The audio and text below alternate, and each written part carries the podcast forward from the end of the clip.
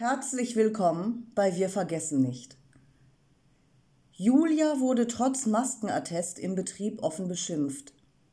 Man steckte die Elektronikerin in einen Pferch, den sie ohne Maske nicht verlassen durfte. Die boshafte Willkür sprengt den Rahmen jeder Vorstellung. Hier ist der erste Teil ihrer Geschichte.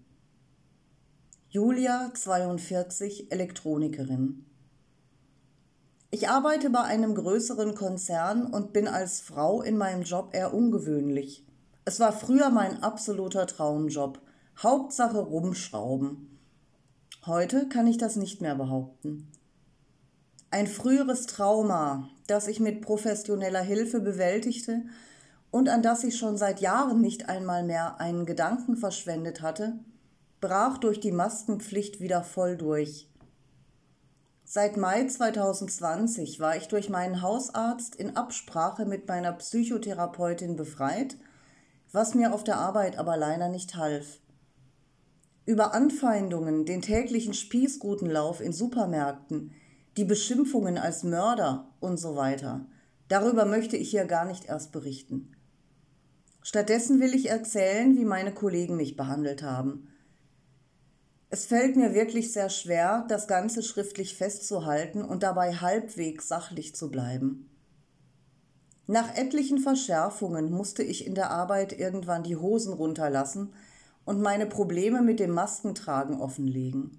Ich konnte kein Schlupfloch mehr finden, wie durch freiwilliges Abstand halten. Ich bekam anfangs noch eine Sonderregelung über die Werksärztin, dass ich die Maske zehn Minuten lang tragen müsste und dann draußen an der frischen Luft lüften dürfe, solange dort niemand in der Nähe ist. Ganz befreien könne sie mich nicht, denn ich würde andere Mitarbeiter gefährden. Die körperlichen Beschwerden wie Kopfschmerzen, hoher Puls und Blutdruck, Zittern, oft ein unsicherer Tritt, kalter Schweiß und Übelkeit begleiteten mich trotz Einhaltung der Zehn-Minuten-Regel täglich bis nach Hause. Eine Ruhezeit von etwa zwei Stunden und eine Kopfschmerztablette waren dringend nötig, damit ich überhaupt einfache Dinge wie Haushalt und Kochen erledigen konnte. Ich habe alles mitgemacht, trotz täglicher Beschwerden und konnte die Akzeptanzschwelle des Maskentragens sogar auf 10 bis 20 Minuten täglich ausbauen, je nach Tagesform. Ich liebte meine Arbeit und wollte weiterhin mein Bestes geben, trotz Einschränkungen. Mich unterkriegen lassen war keine Option.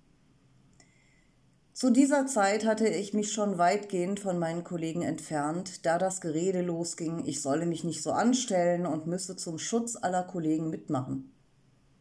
Dann kam die Pflicht zum Tragen einer medizinischen Maske, auch draußen auf dem Hof.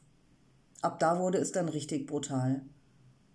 Bis dahin konnte ich mit meiner selbstgenähten Maske so hintricksen, irgendwie, aber das medizinische Teil ging gar nicht, weil es am Kindern liegt und bei mir augenblicklich Panik auslöst.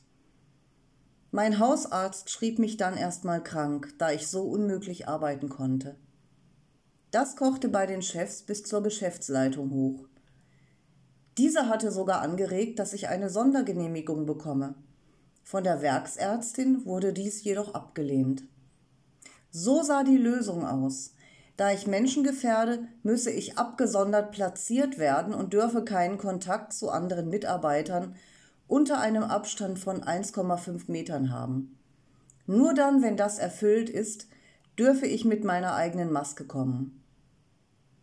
Das mit dem abgesondert werden, ich habe bis heute nicht herausgefunden, wer den Wortlaut der Mail mit der Ärztin und Werksleitung ausposaunte, vermutlich einer meiner direkten Vorgesetzten, fanden gewisse Kollegen natürlich wichtig und richtig und es wurde auch Zeit, dass ich als Bazillenschleuder weit weg sein musste. Ich hätte schließlich lange genug die Kollegen gefährdet und deren Tod billigend in Kauf genommen. Die Arbeitsplatzgestaltung ein paar Tage später sah dann so aus. Es wurde ein Teil der Werkstatt, etwa drei Quadratmeter, zwischen Werkbank und Paternoster mit rot-weißem Flatterband abgesperrt. Nur in diesem Bereich durfte ich mich aufhalten und den verhassten Lappen abnehmen. Zur Toilette gehen durfte ich noch, aber natürlich nur mit Maske. Selbst da wollte ich noch das Beste draus machen und habe jede Arbeit ausgeführt, die man mir auftrug. Hauptsache, ich konnte halbwegs meinen Job erledigen. Gewisse Kollegen waren erstmal zufrieden, mich so abgesperrt zu sehen. So sei es richtig, ich als potenzielle Gefahr wäre endlich in meine Schranken verwiesen. Jede Beleidigung, jede Anfeindung gegen mich wurde so laut gegenüber den Vorgesetzten und untereinander geäußert, dass ich alles mitbekam. Dann mussten mir aber die Ersatzteile ja sogar Schrauben und so weiter gebracht werden, da ich mir die ja nicht selbst holen durfte, was selbstverständlich zu weiterem Unmut der Hetzer führte. Die da auch noch bedienen, auf eine Gefährderin auch noch zugehen, das geht ja mal gar nicht. Ich sah meinen Pferch schon fast als Schutz vor den Kollegen. War ich denn ein Terrorist? Ich wollte doch nur meine Ruhe haben. Ich habe das noch zwei Tage durchgehalten, dann war bei mir die Grenze des Erträglichen erreicht. Nervlich war ich komplett am Ende. Ich weiß bis heute nicht genau, wie ich nach einem Gespräch mit einem Vorgesetzten unter Tränen heimgefahren bin.